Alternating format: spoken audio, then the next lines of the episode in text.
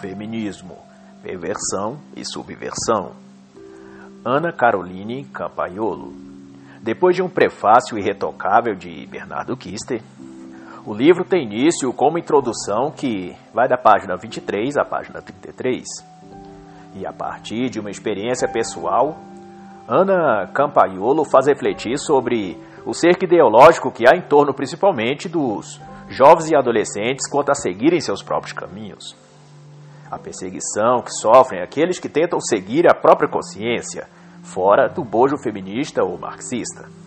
E vai expor o relato de uma jovem entrevistada por uma jornalista que disse à entrevistadora que é fácil ser qualquer coisa na escola, menos ser cristã. As pessoas aceitam que se adote o gênero que quiser, a sexualidade que quiser, mas não aceitam, no entanto, que alguém seja cristão. E vai ficar claro para a autora que essa derrocada perseguição, sobretudo à fé cristã, tem a ver com o fato de que, para o feminismo, nada há de mais essencial para o sucesso do movimento do que a renúncia moral. Sobre isso, a autora vai dizer na página 25 que, vasculhando os livros das próprias feministas, se deu conta que o teste de iniciação do movimento era a adesão à revolução sexual. Toda a conversa sobre direito das mulheres não passava de maquiagem, o objetivo era a revolução sexual. E Ana Campaiolo vai citar a afirmação da afamada escritora feminista Kate Millett, em que disse que o feminismo é a formulação completa e satisfatória dos fins da revolução sexual. E, como fórmula geral, o movimento feminista está dividido em três ondas. A primeira vai até 1960, a segunda de 1960 até 1990 e a terceira a partir de 1990. Porém, a despeito disso, Ana Caroline divide o feminismo em cinco grandes ondas, ou cinco fases históricas: contestação, inserção, reprodução, subversão e aniquilação. E este livro será uma análise de cada uma delas. E se falta ainda ao leitor uma conceituação do que seja de fato o feminismo, nas palavras do autora na página 33, o feminismo é um movimento político que contribui para o desentendimento e amargura entre os sexos, e acelera a desagregação familiar, induz a insatisfação e a libertinagem sexual. E na página 35 tem início o primeiro capítulo chamado Contestação Moral Religiosa e Educação, começa dizendo que no século XVIII houve o protofeminismo, uma fase um pouco anterior ao feminismo como conhecemos. Era um tipo de feminismo protótipo do atual feminismo. Seu foco era a contestação dos direitos civis, especialmente o que dizia respeito à repartição da propriedade e diferenças contratuais no casamento para homens e mulheres. Também nessa época, já se agitava a bandeira da educação igualitária. Mas o marco inicial do movimento feminista, ou protofeminismo, se dá a partir da figura de Mary Wollstonecraft, por volta de 1792, com a publicação da obra Reivindicação dos Direitos da Mulher, cujos textos no Brasil eram traduzidos e divulgados por Nízia Floresta já em 1832. E o foco nesta obra de Mary Wollstonecraft era de que a libertação feminina na educação formal poderia ser benéfica para a formação de uma mulher cristã e uma esposa mais virtuosa, embora isso não se provou na prática.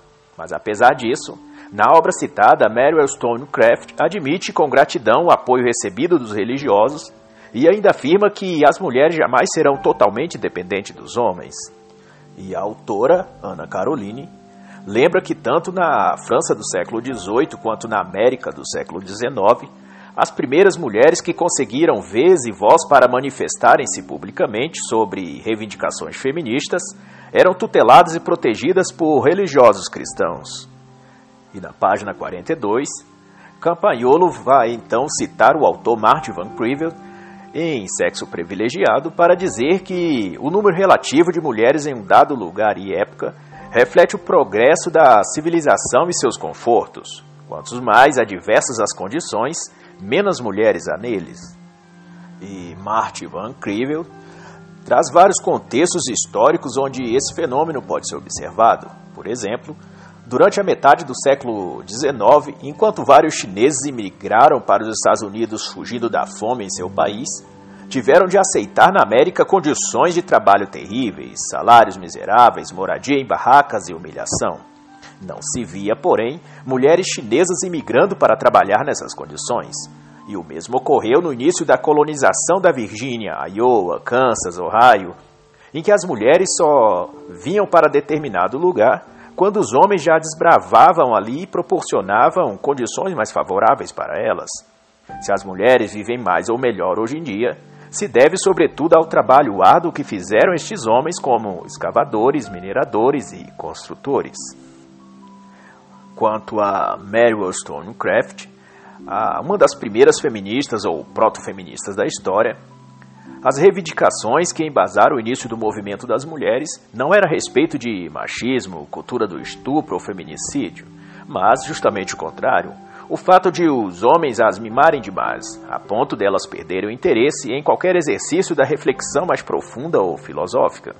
Ou seja, para o Stonecraft havia muita proteção em torno das mulheres, e devido a isso, elas não conseguiam demonstrar o melhor de si mesmas.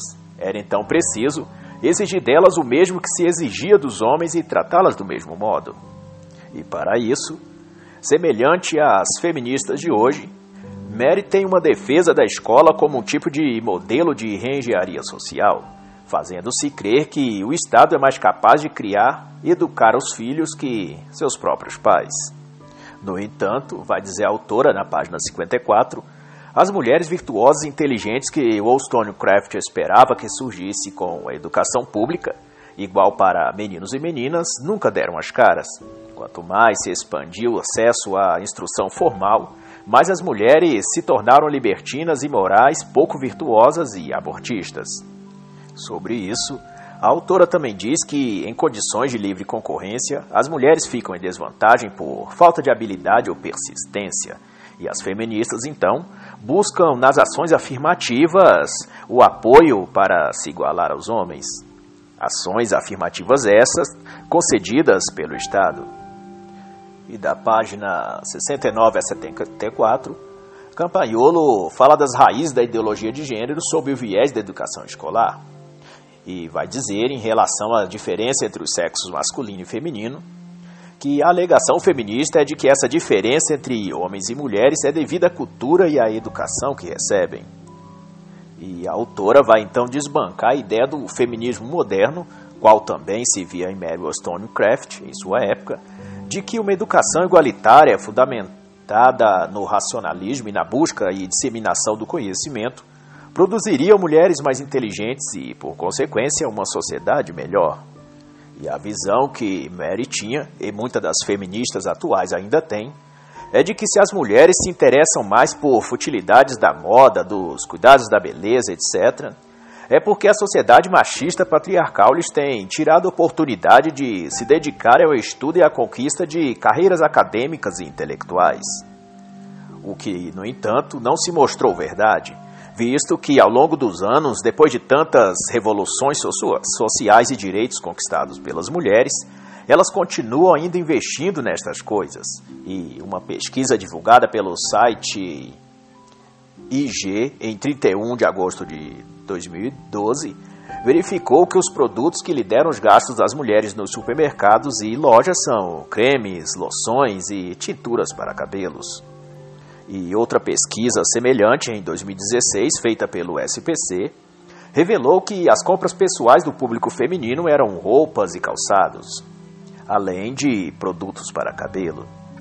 E, nas palavras da autora, Apesar de todas as barreiras educacionais terem sido removidas e a internet ter facilitado o acesso ao conhecimento, aos livros e até a videoaulas gratuitas na internet, o advento das redes sociais só aumentou a preocupação das mulheres com a própria aparência.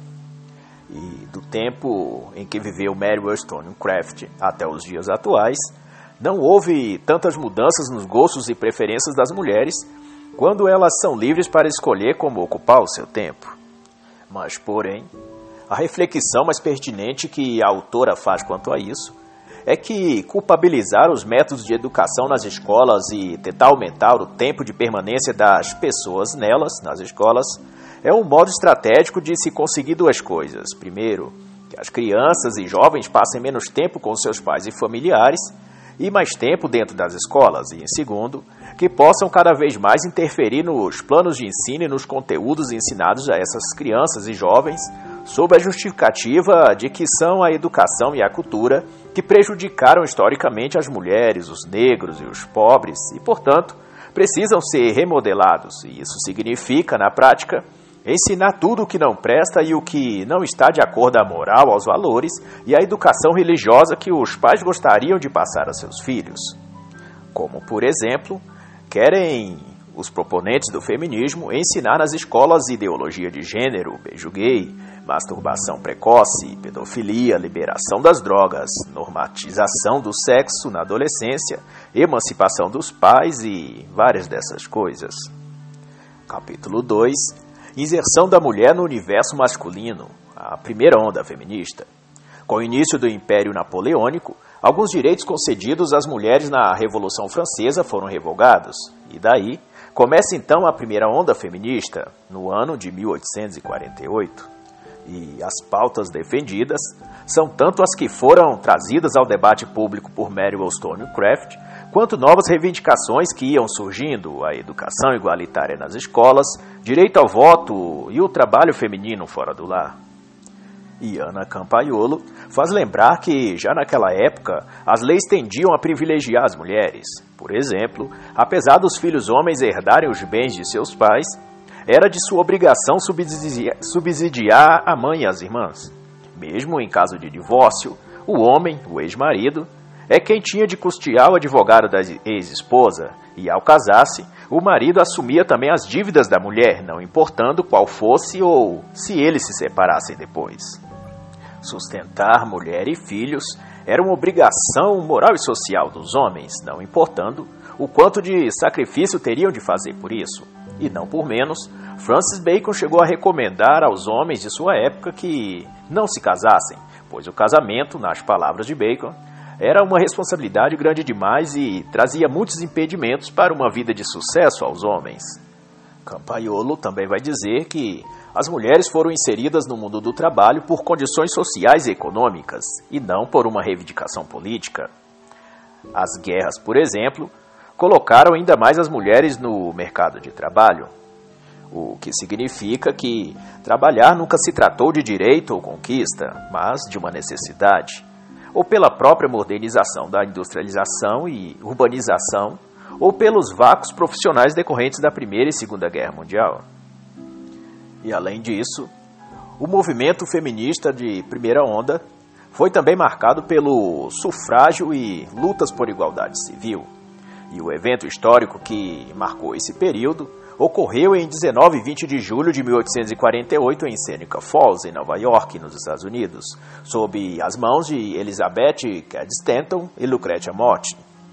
E mesmo em detrimento de seu caráter anticristão, esse movimento feminista ocorreu numa igreja cristã, não obstante, o que foi na época chamado de Movimento por Direitos da Mulher, tinha em sua pauta reivindicações nem tão cristãs como educação nos moldes revolucionários, trabalho, direitos conjugais, direitos patrimoniais, maternidade voluntária e reforma na vestimenta.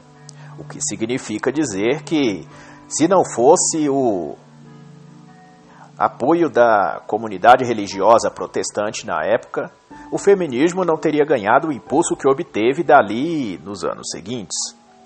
Mas apesar de todo o apoio que recebeu dos religiosos e cristãos, as feministas antagonizaram o casamento e demonizaram a instituição da família. Stanton chega a dizer que é impossível a elevação da mulher enquanto ela é rebaixada no matrimônio. E chegou a escrever uma espécie de Bíblia feminista em 1898, na qual chamava o casamento de escravidão e a maternidade de sofrimento e angústia. Quanto ao direito ao voto, o sufrágio, ele acabou sendo, na verdade, uma concessão e não uma conquista, como alegam as feministas.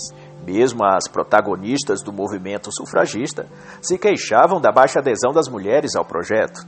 Chegou-se a criar um movimento de mulheres antissufragistas com mais de 42 mil membros. Foi preciso que homens como o senador Sergent e outros abraçassem a causa feminista do voto e passassem a militar em favor. Em 1911, chegou-se a criar a Associação Nacional de Opositoras ao Voto das Mulheres. E, em 1912, a publicação do livro Antissufrágio, por Grace Goldwyn. E um dos questionamentos que Grace levantou contra o sufrágio era de que as mulheres já tinham privilégios demais na sociedade e não fazia qualquer sentido abrirem mão deles em troca de poder votar. Seus privilégios eram não ser responsabilizadas por crimes de baixo teor, não ter de pagar dívidas que contraíram, os seus maridos é quem pagavam, e não ter obrigação de prover sustento de sua família, dentre outros além de trazer a reflexão de que o direito ao voto masculino foi conquistado pelos homens nos Estados Unidos após 10 anos de uma sanguinária guerra civil. E no Brasil, foram os republicanos à direita na política quem propuseram em 1890 o voto feminino, isso por meio principalmente de um homem branco, conservador, médico, heterossexual e burguês chamado César Zama. E mesmo antes disso, duas décadas antes, conservadores liberais, militares e a Igreja Católica apoiaram massivamente o manifesto republicano concernente ao voto feminino. E a reflexão que a autora faz é que, como não poderia deixar de ser, as conquistas femininas são sempre conquistadas pelos homens primeiro, para em seguida serem concedidas a elas sem que realmente elas lutem por aquilo. Na página 96, Ana Carolina vai refletir sobre a conceituação de Stuart Mill com relação à inserção da mulher no mercado de trabalho. E, segundo Mill, a inserção da mulher no mercado de trabalho trazia um desequilíbrio ao próprio mercado de trabalho, pois, segundo sua reflexão, quando os dois cônjuges são carreiristas, muito ocupados com o sucesso profissional, a vida fora de casa passa a ocupar deles mais tempo e mais dedicação ao passo que a vida dentro de seu lar, filhos e tarefas domésticas, começam a receber cada vez menos atenção, até que sufocados pela demanda do lar e de fora do lar, da vida profissional, tendem a perder a noção de prioridade da vida conjugal e do casamento propriamente dito, pois a carreira vem em primeiro lugar. Daí, ocorre que o relacionamento conjugal passa a ser visto como um fardo e obstáculo ao desenvolvimento da carreira profissional e então o divórcio se torna a porta de escape para que possam, em tese, viver a vida dedicados à carreira. Ocorre então o casamento entre feminismo e marxismo, com a intenção de que, ao apoiarem o Estado grande, o Estado poderia substituir o marido no lar e cuidar da esposa no sentido de prover a ela tudo o que ela precisasse para ter uma vida igual à do homem.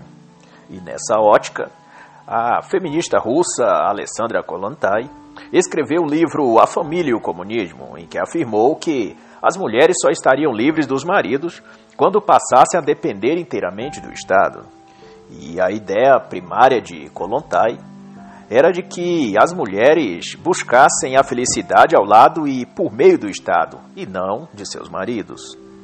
E outra escritora feminista, chamada Kathleen Park, em seu livro Salve os Machos, porque os homens importam, porque as mulheres devem se importar, ela afirma na página 196 que acabar com a família não foi incidental, e sim fundamental para a ideologia feminista, e consequentemente para o marxismo. Essa união ideológica, portanto, é a reflexão que Ana Carolina faz entre marxismo e feminismo, é de que lutariam e ainda lutam desde o início contra a família, contra os homens e contra a cristandade. A luta por emancipação das mulheres, pela inserção delas no mercado de trabalho, nunca visou, portanto, como se pensava, trazer mais qualidade de vida ou independência financeira para as mulheres contrário, o que visava era que, ao trabalhar fora de casa, as mulheres estivessem afastadas do lar e da família, e, por consequência, a estrutura da família fosse abalada, uma vez que estariam cada vez mais indispostas e sobrecarregadas com a vida dividida entre o lar e o trabalho fora de casa. E, por fim, estressadas e física e mentalmente esgotadas pela dupla jornada, recorressem ao divórcio e o Estado tomaria então o lugar que era do marido, dando-lhe às mulheres complementariedade na renda e sustento dos seus filhos. E em troca, essas mulheres defenderiam o Estado e trabalhariam para que ele crescesse ainda mais e se tornasse um Estado grande, que é a premissa de um Estado socialista. A ideia é que os papéis sociais desempenhados dentro da família devem ser usurpados pelo Estado e, também por isso, projetos como homeschooling ou qualquer outro que intente fazer com que pais e filhos passem mais tempo juntos será pronta e vorazmente combatido pelo Estado e pelo establishment comunista, pois é de vital importância que as famílias se separem e não que se unam cada vez mais. A própria autora e ícone feminista Simone de Beauvoir chegou a dizer que as mulheres não deveriam ter autorização de ficar em casa nem de cuidar dos filhos. É de Kolontai as palavras de que já não existirá mãe oprimida com um bebê nos braços. O Estado se encarregará da obrigação de assegurar a subsistência de todas as mães, para que a mulher possa então ser útil trabalhando apenas para o Estado. E esse tipo de discurso não se limita a militantes antigas ou pontuais do feminismo. Autoras modernas e recentes também comungam com o mesmo pensamento. Exemplo disso é a professora de filosofia Linda Reichmann, que disse recentemente: Acho um erro mulheres altamente qualificadas e talentosas fazerem a escolha de ficar em casa. O lugar de um adulto instruído e competente é no escritório, é no local de trabalho. Mas, de modo geral, a conclusão que a autora vai fazer é que se as mulheres estão cuidando das casas, é porque os homens estão nas indústrias, o que é muito pior. Se as mulheres estão em empregos simplórios, é porque os homens estão nos mais perigosos, o que é muito pior. Se elas estão na indústria bélica, por exemplo, é porque os homens estão na guerra, o que é muito pior. Mas, ao contrário do que se alega, e conforme previu Stuart Mill, a igualdade da mulher no mercado de trabalho não trouxe felicidade às mulheres. Prova disso foram os kibbutz em Israel, que eram pequenas comunidades agrícolas que se pretendiam autossuficientes. A propriedade dos meios de produção era coletiva e democrática, e a administração era conduzida por todos os membros. A lavagem das roupas, o cozimento dos alimentos eram públicos e até dormitório dos filhos ficavam separados dos adultos, Todos cuidavam de todos. Havia igualdade na organização do trabalho. Mas a natureza humana não resiste ser violada pelo coletivismo. E logo, as mulheres e depois os homens começaram a reivindicar o direito a seus próprios filhos. Depois, reivindicar a propriedade particular. E, em consequência, tudo aquilo foi a bancarrota. O que revela, dentre todas as coisas óbvias, que as pessoas são diferentes e que não se pode haver nenhum tipo social ou trabalhista coletivo. As pessoas têm ambições diferentes, jeitos e modos de lidar com as coisas diferentes. Pensam sobre a educação de seus filhos de jeitos diferentes. Por isso, precisam ter seu espaço e seus limites sociais, culturais, políticos e psicológicos respeitados e admitidos tal como é. Isso serve para a vida e serve também para o mercado de trabalho. E Outra experiência que pode ser observada em relação a isso, apesar de extraído da ficção, é a série da Netflix chamada The Society, em que os adultos de uma certa cidade desaparecem e apenas os jovens e adolescentes ficam incumbidos de administrar a cidade e a vida comum social um dos outros. Eles então se organizam num tipo de comunidade coletiva, onde todos dividem os serviços públicos, compartilham as casas, bens e alimentos. Tudo pertence a todos. É a experiência sonhada pelo comunismo, o coletivismo social. E assim como na vida real, o fim só pode ser trágico. E além destes fatores, a autora também vai trazer a excelente e brilhante informação do diretor executivo da revista Forbes, Michael Noé, no artigo chamado Não Case-se com Mulheres Carreiristas, a qual Noé vai dizer que mulheres carreiristas estão mais propensas a se divorciarem, a atrair, e se têm filhos, são mais propensas a sentir-se infelizes com isso. E no capítulo 3, chamado Reprodução Feminina do Vício Masculino, ou a segunda onda feminista, a autora vai dizer que a segunda fase ou onda do feminismo coincide com a revolução sexual dos anos 60. E logo no início deste capítulo, a autora vai chamar a atenção que, apesar de alguns alegarem que a primeira onda do feminismo foi boa e a segunda onda talvez tenha sido má, há de se notar, segundo a autora, que desde o início o movimento feminista sempre foi liderado por mulheres de má reputação. E nas palavras de Campanholo, o feminismo já nasceu com as más pretensões que só foram explicadas mais tarde. O proto-feminismo já dava os primeiros passos em direção à ideologia de gênero, e não por menos, teve como musa inspiradora a escritora e libertina sexual Mary Wollstonecraft. Isso corresponde dizer que, desde suas primeiras manifestações, o movimento feminista e a revolução sexual são uma e única coisa. Desde cedo, foi defendida a proposta liderada por personas que viviam a subversão sexual. E da página 139 a 226, Ana Caroline vai listar as principais personagens que influenciaram o feminismo de segunda onda. E surgirá nomes como Margaret Sanger, cujo primado era a defesa do divórcio, a contracepção e o aborto. E se destaca nesse período, e sobre a temática do aborto, o caso de Jane Roy, pelo qual a legalização do aborto veio à tona nos Estados Unidos. Norma Lea McRoy, aos 21 anos, havia buscado a justiça para obter direito a um aborto. Alegava ter sido estuprada por iniciativa de suas advogadas que a haviam cooptada para fins de ativismo judicial. Foi à imprensa sob o nome de Jenny Roy e afirmou, orientada por essas advogadas, que estava deprimida e desempregada. Sem provas para suas alegações, foram derrotadas diversas vezes no tribunal e até que apelou para a Suprema Corte, que decidiu em favor de Jenny Roy que ela podia decidir por si mesma se continuava ou interrompia sua gravidez. Mas ao fim do processo, em 1973, a criança já havia nascido e enviada à adoção. Após a decisão judicial, Jenny Roy assumiu ser lésbica e tornou-se militante do feminismo pró-aborto, chegando a trabalhar numa clínica abortista. Porém, na década de 1980, Norma ou Jenny Roy assumiu que foi usada e manipulada pelas suas advogadas. Admitiu, inclusive, que mentiu sobre ter sido estuprada. Veio à tona, então, a vida pregressa de Jenny, furtos, alcoolismo e duas gravidez antes da que foi levada à justiça. Em todos os casos, as crianças enviadas para adoção. Contudo, não houve movimento contrário da Suprema Corte, que ignorou os novos fatos vindos à tona e sancionou a despenalização do aborto para os 50 estados da União. Antes disso, o aborto era permitido em casos de risco para a mãe ou para o bebê. Todavia, Norma ou Jenny arrependeu-se, converteu-se ao protestantismo e depois ao catolicismo e passou a militar contra o aborto, chegando a apelar à Suprema Corte que revogasse a decisão de 1973 por ter sido fundada sobre uma mentira mas todas suas apelações foram consideradas pela Suprema Corte como irrelevantes.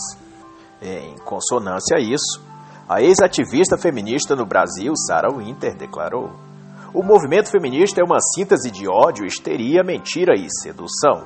Sua cartilha é: não pode ser cristã, tem que ser de esquerda, não pode ser heterossexual e tem de desconstruir sua estética. E outro nome marcante na segunda onda feminista é o de Simone Beauvoir, cujas obras foram tomadas nesse período como cânones do feminismo, em especial O Segundo Sexo, publicada em 1949. E a força motriz das ideias públicas de Beauvoir será a liberalidade sexual, a pornografia e a pedofilia. E outro grande alvo do rancor e crítica de Simone de Beauvoir será a fé e moral cristã. Ela chega a afirmar que a Bíblia e o cristianismo devem ser desprezados pelas mulheres, porque coloca a mulher em papel secundário e de servidão ao homem. Jean-Paul Sartre, amante de Simone, chegou a dizer que família é mesmo um monte de merda. Não por menos, a vida desse casal foi uma amálgama de vícios sexuais, pedofilia e crimes sexuais. E em concomitância ao tema deste capítulo, destaca-se o fato de que o feminismo, através de suas ideias e de seus propagadores, exercem direto ou indiretamente uma pressão social e cultural sobre as mulheres desde a adolescência, principalmente em relação ao sexo, pressionando-as a praticarem sexo cada vez mais cedo, sob a pena de não serem aceitas no grupo social. E os depoimentos e pesquisas referentes a isso pode ser visto nos no, neste livro, entre as páginas 186 e 191. E as palavras de Ana Caroline sobre isso será de que por causa de uma impressão generalizada de que as meninas mais felizes e bem ajustadas são as que têm uma vida sexual ativa, não interessando quem são os parceiros, muitos adolescentes vivem a sexualidade como uma técnica necessária para a aceitação social. E as feministas diziam que as moças, diante da década de 1960, viviam reprimidas, forçadas e oprimidas a serem boas meninas. Mas estudos como o do Arquivo de Medicina e Pediatria Juvenil mostrou que muitas garotas, 41% das entrevistadas, fizeram sexo por algum tipo de pressão e não porque queriam livre espontaneamente ou precisassem para se sentir mais livres ou felizes. E outro fato notório é a mensagem da feminista Betty Friedan em sua obra Mística Feminina, de que a opção conservadora de uma vida familiar e do casamento levam a mulher à infelicidade sexual e à insatisfação, pois só quem tem uma vida sexo livre, ela vai dizer, pode gozar de uma liberdade plena. Ou seja, a campanha feminista sempre foi depreciativa e hostil ao casamento e à família, coisas que sempre contribuíram socialmente para a maturidade física, mental, emocional e espiritual do indivíduo. Outra crítica e ataque à instituição do casamento foi feita por outra ativista feminista chamada Kate Millett, em que vai dizer que quando a mulher se casa, ela passa a ser sexualmente exclusiva de seu marido, e isso é um grande prejuízo para a mulher, Millet diz ainda que o ideal é que toda mulher explore o máximo sua experiência orgásmica, fazendo sexo com dois, três ou mais homens por um longo período. E não por menos, o divórcio é uma das principais bandeiras do feminismo, visto e propagandeado como algo libertador e bom para a mulher. O saldo da segunda onda então será a liberação do aborto, a flexibilização do divórcio, o abandono da virtude em prol da liberalidade sexual e a defenestração do, defenestração do casamento e da família. E no capítulo 4, Subversão das Identidades, será dito que de tudo quando se diz luta das mulheres ou do feminismo em prol das mulheres, se resume em aniquilar o feminino, isto é, de destruir tudo o que vem ou é de aspecto feminino, tanto os estereótipos externos como adornos e estética, quanto aquilo que é de sua própria natureza, como a maternidade, a delicadeza, a sensibilidade. Sobre isso, o advogado e pastor americano Pat Robertson traduziu os anseios e declarações feministas nos seguintes termos: As feministas querem que as mulheres deixem seus maridos, matem seus filhos, pratiquem bruxaria, tornem-se lésbicas e destruam o capitalismo. Ou seja, tudo que a agenda feminista propaga se resume a divórcio, aborto, anticristianismo, homossexualismo e marxismo. E nesta terceira onda, o papel do feminismo será o de promover a desconstrução das identidades pela ideologia de gênero. E a defesa que Judith Butler, porta-voz do feminismo quanto à ideologia de gênero, será dizer que há uma unidade ou categoria conceitual de mulheres. Não existe isso. O que existe, uma identidade feminina pré-definida, não existe. Para Butler, a mulher ou o papel da mulher é um mero conceito ou objeto político esvaziado de qualquer conteúdo real, um símbolo do movimento e nada mais. O feminismo, para ela, defende que não existe mulher ou homem, essa será a nova bandeira do feminismo nos próximos anos. E daí, depreende-se então todos os estudos da teoria ou ideologia de gênero. E segundo esta, o medo difundido na sociedade é de os homens perderem seu status e domínio, já que o modelo social e cultural de homem e mulher está atrelado ao machismo e à cultura de domínio do homem e de uma sociedade masculinista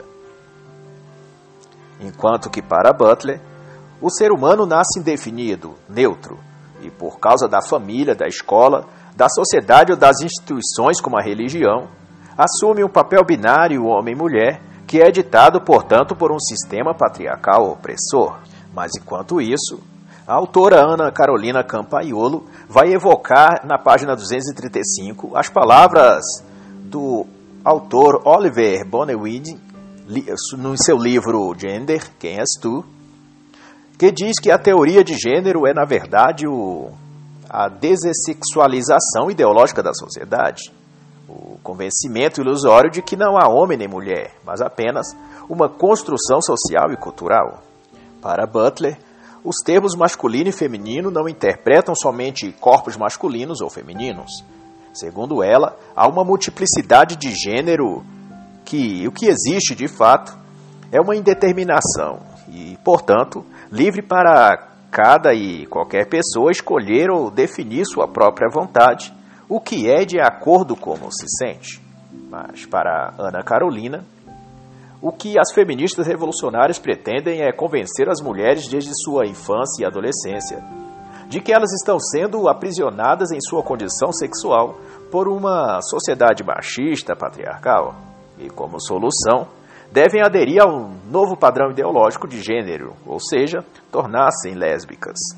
E, segundo a feminista Monique Wittig, em seu artigo Ninguém Nasce Mulher, em que Campanholo vai relatar na página 239, as impressões corporais a respeito do sexo foram direcionadas por um modo de pensar heterossexual, criado pelos homens para estabelecer controle sobre os corpos e mente das mulheres.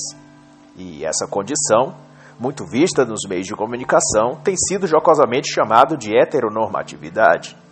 A mulher, diz Monique Wittig, é uma deformação material das ideias machistas. Mas esta é, na verdade, a velha e conhecida alegação da luta da mulher pelo próprio corpo e pelo prazer livre.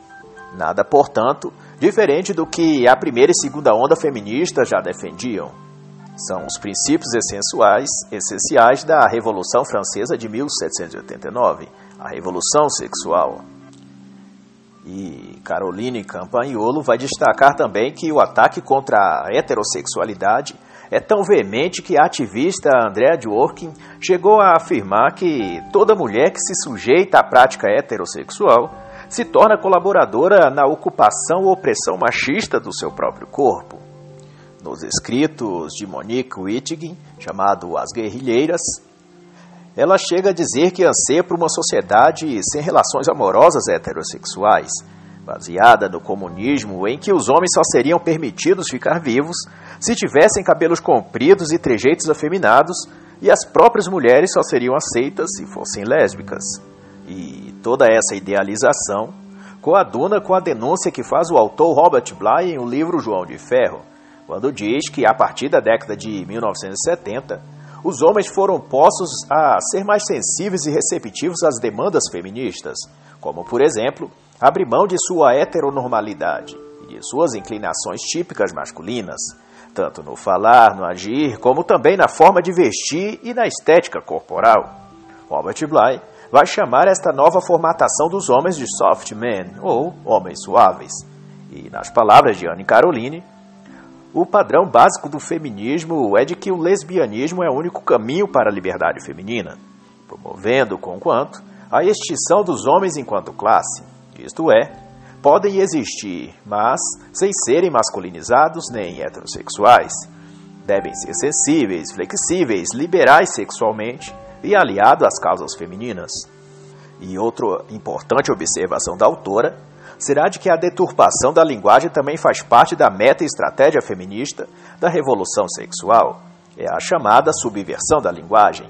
E sobre isso, a autora vai dizer que a invenção e difusão de novos termos funcionam como minas espalhadas em terra, ativadas para a finalidade de explodir e esvaziar as palavras de seus sentidos semânticos e ressignificá-los, para que tenham o sentido vago bastante para serem adaptadas àquilo que desejam seus perpetradores. E exemplo disso, na página 245, serão as terminologias homofobia, poliamor, transfobia, gênero. O objetivo é sempre o mesmo: promover a instabilidade permanente da fala, insuflar confusão nas palavras e na compreensão dos conceitos. Ser feminista, vai dizer Campagnolo, é mudar o jeito de se vestir, de se comportar em público, de tratar os membros da família e de tratar o parceiro sexual. É apagar as referências concretas e naturais, é suspeitar da razão e da tradição, desmantelar tudo o que é masculino, inclusive o jeito de falar e escrever. E neste caso, a autora se refere às mudanças bizarras adotadas por alunos e professores esquerdistas de substituírem a vogal O das palavras por X ou acrescentar o símbolo arroba ou mesmo colocar a vogal I para finalizar as palavras, julgando que as terminações devem ser sempre de gênero neutro. Própria Wittig dizia que, cada vez que obedecemos às regras gramaticais, estamos oprimindo lésbicas, mulheres e homossexuais. E a partir da página 248, a autora falará de Kinsey, famoso pelo seu relatório Kinsey, um corpo de estudos que, dentre outras coisas, alimentou a causa da liberação sexual e da homossexualização da sociedade americana e mundial, que também estaria relacionada ao incesto, pedaristia e zoofilia. Segundo Kinsey, os seres humanos deveriam tomar como base o desprendimento moral das relações sexuais dos animais, sem qualquer inibições, constrangimentos ou impressões morais sobre o comportamento sexual. Na escala da homossexualidade de Kinsey, a bissexualidade é a forma mais equilibrada do comportamento sexual humano. E além disso, quase nenhum homem, segundo os critérios desses seus estudos, escapa totalmente da escala da homossexualidade. E a autora vai chamar a atenção que uma das principais e fundamentais fontes para as pesquisas de Kissen sobre orgasmo e prazer sexual em crianças e bebês veio de um pedófilo e criminoso chamado de Sr. X. Este, segundo Kinsey, era um funcionário público e teria molestado e feito anotações detalhadas de ao menos 800 crianças, incluindo recém-nascidos. Depois disso, Kinsey, que nasceu e foi criado em berço evangélico, envolveu-se envolveu em pesquisas e produção pornográfica, incluindo relações sexuais com crianças que foram até mesmo denunciadas por alguns de seus partícipes, e tudo financiado pela Fundação Rockefeller. Outro dado relevante apontado pela autora é que sempre houve historicamente uma relação de apoio e cooperação mútua entre pedofilia, incesto e homossexualismo com a causa e movimento feminista. A autora lembra, na página 257, do recente caso do Queer Museu, em Porto Alegre, no qual se exibiu pinturas com claras referências à pedofilia, incesto e azofilia, além de homossexualismo masculino e feminino. E tudo exibido, sobretudo, para o público infantil e juvenil.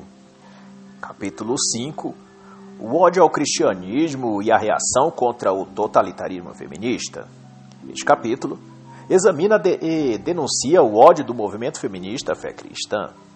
Uma das razões, mas não a única, é que todos os três pilares sociais e que são combatidos pela ideologia feminista, a linguagem, a família e a maternidade, são exatos aquilo que mais valor tem para o cristianismo. Há um senso comum no feminismo de que a Bíblia e a fé cristã é opressiva e machista para com as mulheres, e, portanto, ao longo dos anos, diversas feministas manifestaram publicamente seu ódio contra os cristãos. Espero que todo o teísmo seja extinto Espero que nossos filhos acreditem no potencial humano, não em Deus, disse Gloria Steinem, feminista. Vamos esquecer o mítico Jesus e olhar para o consolo e inspiração de mulheres reais, disse a feminista Anne Laurie. Porém, o teor anticristão do feminismo tem muitas formas de se manifestar e, inspirados pelas ativistas feministas do FEMEN, por exemplo, Organização Radical do Feminismo, Muitas outras feministas no Brasil e no mundo têm despido seus seios e invadido cultos ou celebrações religiosas, tanto católicas quanto evangélicas. Ou têm protagonizado cenas de beijos coletivos, homoafetivos seguidos de ofensas e palavras de baixo calão contra padres, pastores ou templos religiosos. Isso quando não se filmam rasgando e comendo as páginas da Bíblia ou masturbando-se sobre elas. Tal como o episódio em 2013 em que cerca de 500 pessoas encenaram o beijaço gay frente ao Palácio Guanabara, no Rio de Janeiro. Ana Campagnolo vai dizer então na página 329 que nenhum inimigo é maior e mais detestável para as feministas que a moral judaico-cristã. E na página 331 em diante, a autora também vai discorrer sobre o sentimento antifeminista que não deixou de se fazer presente no decorrer dos anos, e vai citar autores como Esther Vilar, autora da obra Homem Domado, também Warren Ferro, escritor do livro O Mito do Poder Masculino. A autora também vai dedicar um espaço em seu livro para esclarecer um pouco sobre a feminização do homem e entre as páginas 343 e 354. E a partir da página 355, a autora vai tratar do pertinente tema da cultura da falsa acusação de estupro. E a frase que se destaca nesse trecho do livro vem de Erin Peasey, criadora do primeiro abrigo no Reino Unido para vítimas de violência doméstica. Ela diz: O feminismo tem sido um mal à sociedade que fere os direitos humanos mais fundamentais, o da presunção da inocência. O feminismo decreta todos os homens culpados ao nascer. O que ocorreu e o que vai enfatizar a autora Ana Caroline é que o movimento feminista monopolizou o tema da violência doméstica canalizou a culpa para a masculinidade e dominou todos os meios de debate sobre agressão, assédio e estupro.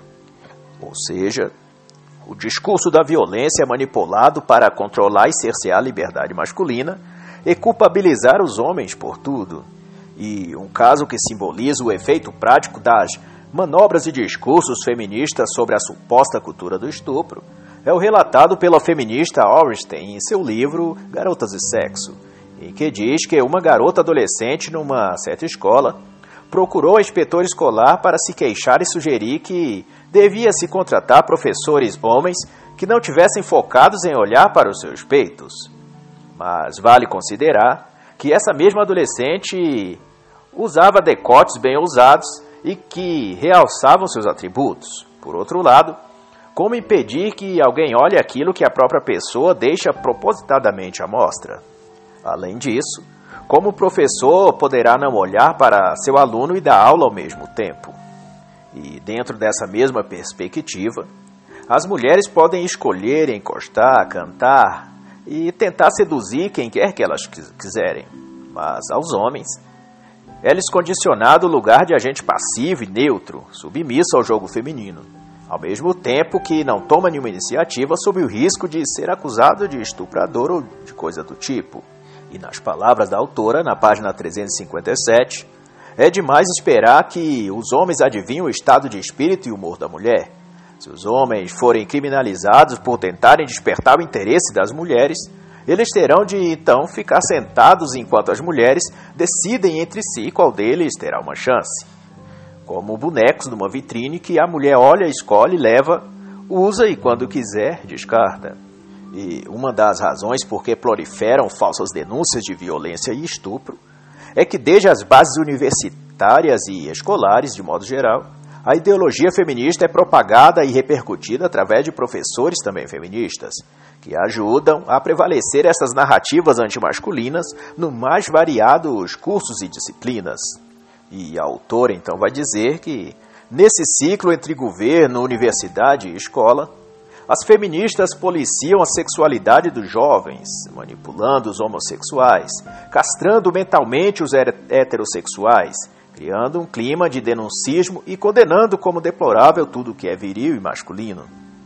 E, por fim, Ana Caroline Campagnolo vai encerrar dizendo, em tom de desabafo, que toda a biografia feminista concorre e fomenta as seguintes e recorrentes pautas: o desprezo à maternidade, a estimulação ao vício sexual e à promiscuidade, o aborto, a desconstrução das identidades masculina e feminina e o ódio ao que sustenta a cultura ocidental, a família, a liberdade econômica e a fé cristã. E a excelente conclusão da autora será de que o feminismo alega representar todas as mulheres, porém, só representam as mulheres frustradas e mimadas, já que suas principais porta-vozes foram mulheres com claros problemas psicológicos. Stonecraft tentou suicídio duas vezes. Beauvoir arranjava amantes menores de idade para seu amante Sartre. Wolff suicidou-se. Stanley odiava cuidar da mãe. Frieden repudiava os filhos. Enfim, o feminismo é incapaz de melhorar a vida de alguém. é um mal no mais absoluto sentido do termo. E assim, encerra o livro Feminismo, Perversão e Subversão, de Ana Caroline Campaiolo.